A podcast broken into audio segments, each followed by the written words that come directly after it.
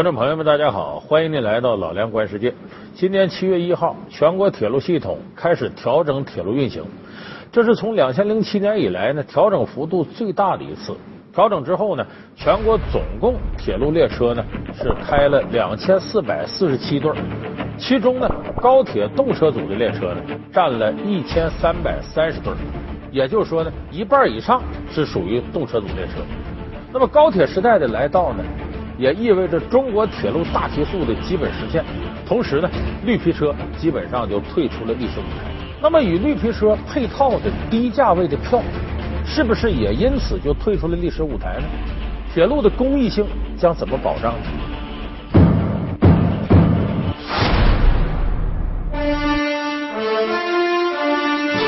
新的铁路运行图上线，大批绿皮车退休。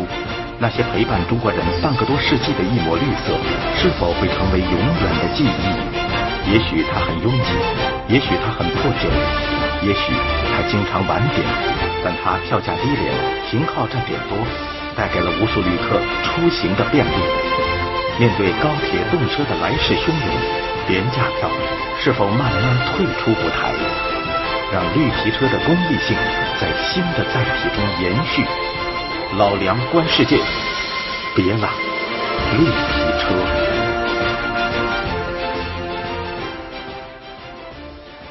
我说到绿皮车这三个字啊，可能年岁大点的观众朋友一定会有深刻的记忆，但是对于很多像九零后的观众朋友，可能绿皮车已经没什么印象了。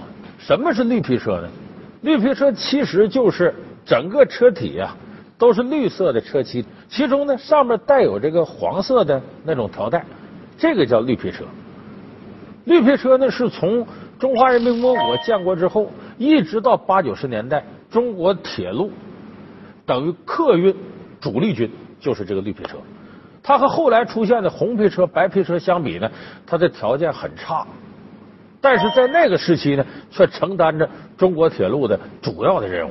那么为什么它是绿色的呢？因为刚建国那时候，我们的工业系统基本都照着前苏联来，前苏联的车是绿色的，我们也是绿色的。另外一个呢，咱们很多人对绿色情有独钟，因为战争年代刚结束，绿色在战争年代我们都知道象征着什么？象征着一种力量，军事力量。所以火车被弄成是绿色的，也符合很多人的想法。在二十世纪九十年代以前。绿皮车是中国铁路客车的标准涂装，同时也是最受普通中国人欢迎的远行工具。在上世纪九十年代以后，随着技术的发展和人们需求的提升，铁路部门不断加大绿皮车的淘汰和改造力度，绿皮车逐渐由构造速度更高、设施更先进的空调客车替代。部分符合翻新条件的绿皮车进行了翻新改造。提高车窗的密封性和透明度，墙板粉刷、喷漆、更新座椅等。到二十一世纪初，除了在支线和短途以及慢车、春运临客等旅客运输中保留部分绿皮车运行外，干线上的绿皮车已被速度更快、条件更好的红皮车所取代。随着高铁时代的来临，绿皮车淘汰的速度加快。二零一四年七月一日，这次运行图的大调整，将标志着干线绿皮车正大批量的退出了历史舞台。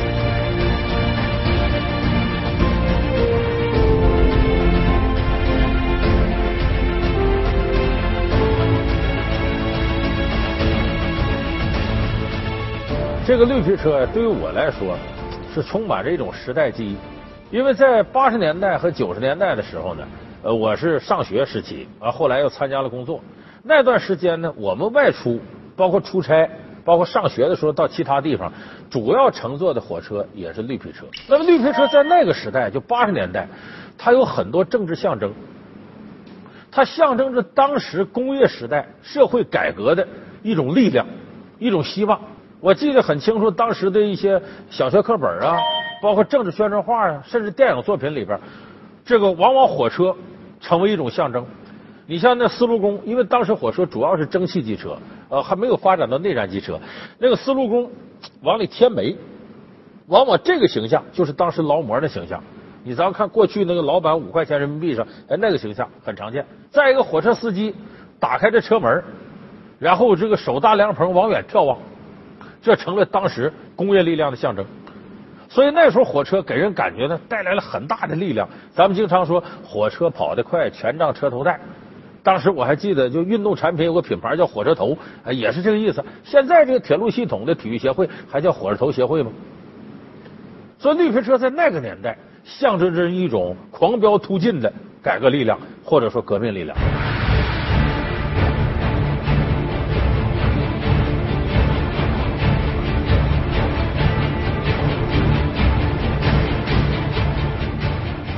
但是绿皮车给我们带来的记忆呢，可以说是新鲜当中有苦涩，因为那个年代的绿皮车跟现在的火车比啊，这条件实在是够差的。你像那个时候的绿皮车呢，车厢的墙体啊都有裂纹，有的车门的开关都不灵，车窗有的打不开。你像现在咱们乘坐这个列车，基本是全封闭的，那是车窗是能开的，能透气的，但是很多时候车窗已经锈的打不开了。那车里脏的都不像样，车外边直掉漆，车里头夏天的时候人挤人，那风吹电风扇没空调，吹电风扇的风扇都不灵，有的时候那风扇干脆就坏了，这里头跟闷罐似的，人和人之间挤的，而且那车厢里那味儿啊，方便面的味儿啊，人身上的汗味儿，哎呦，那就别提多难闻了。等到冬天呢，这车厢又四面漏风，夏天它是闷罐，冬天成冰箱了，在里边冻的都受不了。而经常在车上那个厕所味儿难闻，然后那卧铺车厢那股味儿啊，再一个大伙儿连开水可能都喝不上。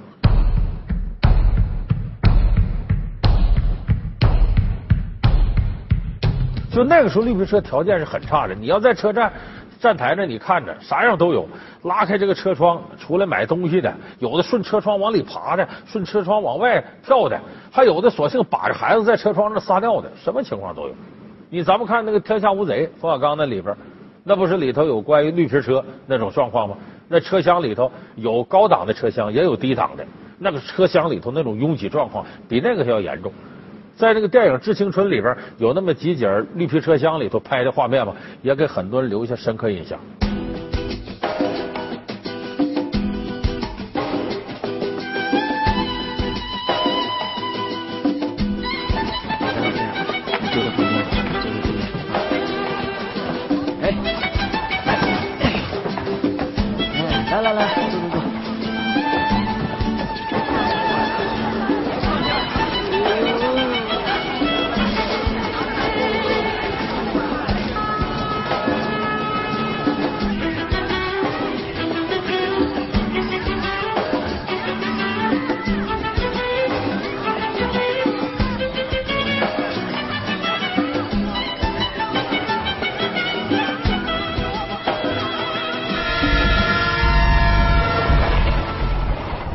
那会儿乘坐绿皮车呢，我还记得我的学生时代，从哈尔滨到北京啊，大概要二十六七个小时。你现在你就你就普通车十几个小时也到了，那时候二十多个小时。上车以后呢，就是绿皮车车厢里头，一般那时候想买坐票很难，买站票时候多。学生啊，年轻力壮也能站得住，但是到后半夜也扛不住了。原来还觉得坐哪儿得垫个报纸的，也别想了，一屁股就坐那儿。原来人来人往你还躲，现在也不躲了。就你往那一坐睡着了，那人人来人往就踩到你脚了，碰到你腿了，甚至人屁股碰你脸上了，都常有的事儿。有的时候困的实在不行了，什么？把这报纸啊塞到这个车座底下，然后整个人呢上身就直接进到车座里头睡觉，然后脚腿露到外头，人来人往踩着那都醒不了。年轻人较大，所以当时那绿皮车厢那是。太浓厚的时代记忆。就我们当时在那个车厢里边呢，来来往往说，由于年轻力壮，没有感觉多苦，只是觉得这个地方确确实实有点脏乱差，而且很有意思是呢，那挤的，有时候挤的都不像样。再怎么挤，我当时就特别佩服那个车上的流动餐车，那会儿还不卖盒饭的，哎，是卖点饮料什么之类的，他生生那人能挤出中间过道，他能过去。当然，你听耳朵边特别熟悉。我现在一说这几句话，你都能想起来。那服务员推着车，啤酒、饮料、矿泉水了，瓜子、花生、火腿肠了啊，这两句话最常见的。还有呢，呃，旅客同志，旅客同志，腿收一收啊，脚让一下啊。你听着那个单调乏味，但在那个时候，这就是绿皮车上的主旋律。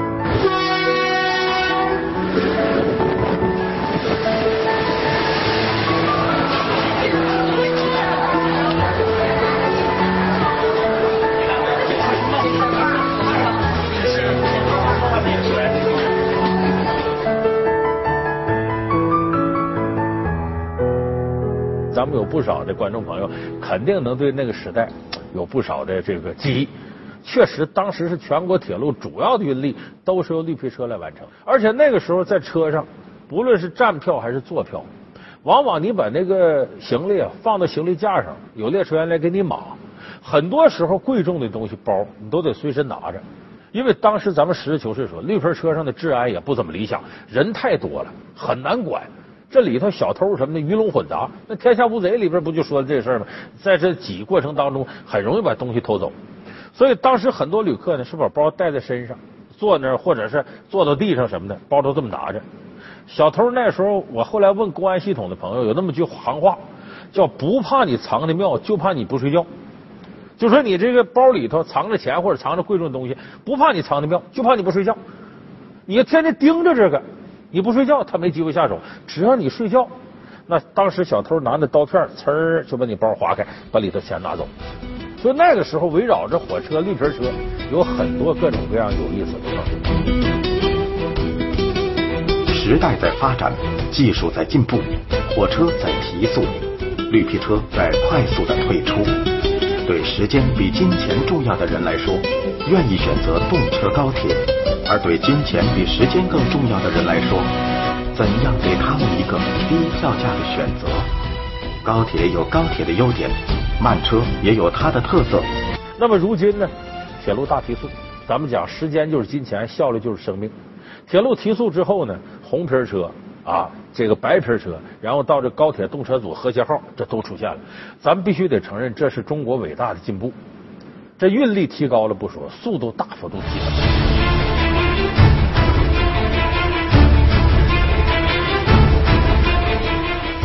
但是很多旅客呀，其实是就我不想买这个这么贵的高铁的价票，可是呢，绿皮车淘汰了，普通客车都少了，我不得不买这个高价的，我不想去乘坐这个。你说是节省时间，我不想节省时间，我就想省钱。你看这个是绿皮车被淘汰了之后呢，原来那个郑州到开封啊，票价是五块钱，现在普通列车都十多块钱了，动车都十八块五了。我还记得那时候北京到天津八块五毛钱。因为从九十年代以后，就是绿皮车价基本就没怎么提，就八块五这时间停了很长时间。现在你要去买那个城际列车，北京到天津，那就是普通座得五十多块钱，那贵的座将近一百块钱，所以这价差距是非常大的。很多人就觉得，那你提速提速了，绿皮车淘汰了，绿皮车跟什么一样？绿皮车在有些记忆当中就等同于低价票。其实我们一回想起绿皮车，条件确实差，但为什么它被淘汰，很多人还可惜呢？除了一点残存的回忆以外，更重要的是呢，绿皮车跟低价票是一样的，一个意思。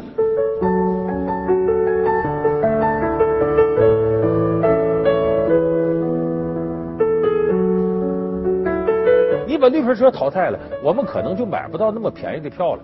而且这高铁呢，很多车站呢，不像原来开绿皮车都市中心，往往都建在郊区。乘车成本又提高了，票价高，登车这成本也高。有的说都提速了，大家利用这时间提速挣钱呗？你说的轻松。中国蓬勃发展，说时间就是金钱，这没错。可是对于一部分人来讲，时间并不等于金钱。他想节省的不是时间，他想节省的是钱。你就说这农民工，比方说春运时候他回家，你看着有的。农民工买高铁，有钱没钱回家过年嘛？但是只要有普通列车，他不买高铁；只要有绿皮车，他不买普通列车。他省点是点，为啥？对于他们来说，所谓在道上浪费个十几个小时，他不在乎，反正这期间也干不了活，也挣不了钱。相反呢，你这票价提高一点，对他来说是很心疼的，因为你提高这个票价，对农民工来说，可能就意味着给孩子买件玩具，给媳妇买件漂亮的衣服，给老人买点补品，可能这钱在火车票里就省出来了。你现在绿皮车淘汰了，低价票没了，对农民工来说是个很大的损失。可是对于相当一部分人来说，人家不在乎时间，就在乎钱。我认为这也是我们不能回避的中国现状。那么眼下呢，绿皮车基本被淘汰了。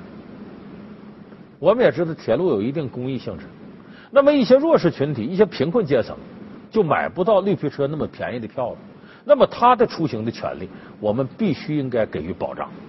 就是你不能高铁价格提高了，满足了一部分人，你淘汰了大量的绿皮车和普通列车，而且这些普通列车呢，大量取消之后呢，有一些站点就没了。原来绿皮车特点见站就停，那么这些站里的这个人想要坐车的话，那可能就要跑更远的距离。这事实上损害了铁路的公益性，因为公共交通运输市场经济情况下它是要生存，但是公共交通运输毕竟前面有公共俩字，它还要保障一定的公益性。速度快，票价不低。面对高铁时代出行的挑战，我们又该怎么办？国外哪些成功经验值得借鉴？我们该如何平衡快时代的慢生活？铁路的公益性和保障性又该如何确保？就是我们现在怎么样在绿皮车退出历史舞台的时候，能够保障铁路的公益性？有的人提出铁路价格要调整。说不是说你这个高铁就一定得降价，说定价这价位也合理，甚至有都亏损的，那怎么办呢？你得是让这铁路票价是浮动的，季节性的有调整，时间上有调整。你咱们现在铁路系统也做了与时俱进的改进，你比方说哪一趟线啊，它空驶率高了，我就把价往下调调；哪个季节是淡季，我就把价调调。其实我认为这个是合理的，但是调整幅度它波及的面太少。影响的人群太少，其实分季节、分时段来调价，它也是市场经济的一种行为。你看西班牙的列车就有个特点，它不说光是季节是吧？它甚至能细到什么程度？上班时候这火车一个价，不是上班非通勤时间又是一个价，节假日是一个价，非节假日又是一个价，周末是个价，平常又是一个价。它这一点就体现的很明显，它就使呢那些赶时间的人能保证我在这个。相对高点价我去做，这时候人不多，我也不挤。你等那些退休没啥事干的人呢，他选择那空档时间，他又能得到低价位票的好处。所以这个调整是机动灵活的，但问题你让他这么调整呢，他很难适应这个脚步。灵活的根据市场的需求，根据公益性的要求来配置铁路票价和时间时段的这个关系。但是你想想，比方说每年的这个暑假或者小长假，我建议这时候火车要涨价。因为这个时候往往是白领阶层呢、中产阶级的人呢出来旅游，那么这些人对火车票来说是有承担能力的，这时候应该涨价。很多人一听调整票价，违背市场经济原则，你降价让人亏损能行吗？有涨有降，就是你对于有支付能力的人，可以根据他的出行时间段提高价格；对于没有支付能力的人，根据他们的时间段，我们可以相应降价。那你拿不出多少钱来，那你就不可能在最黄金的时间选择这车。你要选择，你就得出高价。这是讲理的行为，不是说一味的强调公益性，让铁路系统亏损，不讲市场经济规律。咱们是该涨的涨，该落的落。很多人没有搞明白这个，以为一涨价那就是违背公益性了，一降价啊那就是伤害市场经济公平性了，啊是单纯照顾弱势群体了，有偏颇。这观点都是有问题。所以我说调价是一种手段。对高铁价格的浮动调整是很多高铁发达国家的常用手段，在法国。铁路的票价是由国家制定，在制定价格时，政府制定一个基本价格，这个价格每年随着价格指数的变化，相应进行上下调整。铁路部门在执行价格时，在不突破基本价格的前提下，可以依据市场供求状况，采取灵活的方式制定具体的优惠价格。法国高铁的客票定价主要分为两种，一种是社会公益价格。另一种是法国高铁的商业优惠价格，社会公益价格主要针对学生、残疾人、军人、多成员家庭等的出行。政府对这些适用社会公益票价的人群给予一定的交通补贴，例如对军人的优惠是，军人自己出票价的百分之二十五，铁路部门出百分之二十五，国家补助百分之五十。法国高铁还将乘客分为三个等级。即不经常乘坐高铁的乘客，偶尔乘坐高铁的乘客，以及经常乘坐高铁的乘客，并针对这三个等级的乘客给予不同的减价比例。法国有着种类繁多的顾客卡，包括老年卡、儿童陪伴卡、家庭卡等，并可以享受各种优惠折扣。此外，法国高铁还有提前订购车票的优惠。另外一种手段呢，就我们现在看到的，你这个动车组一千三百三十对，占了大多数了，那相应的一定挤占了普通列车的运营的这个次数和时间。现在绿皮车退出舞台了，剩下就是普快什么这普通列车，就是原来绿皮车那个廉价功能，一定程度要由普快列车来承担。那么怎么承担呢？现在普快列车第一个矛盾呢，是整个的运营数量下降了，就是想买票更难了。第二个呢，原来这个列车呢是普快呢，有的时候很多站点它也不停，绿皮车停靠的小站它不停。现在呢，绿皮车淘汰了，很多普快列车就得在这样的小站停。可是这么一停呢，可能运营速度比以前又降慢了，时间又会加长。其实承担绿皮车退出历史舞台剩下这些任务，首先一个，你得保障绿皮车的替代品普通列车它运营的数量。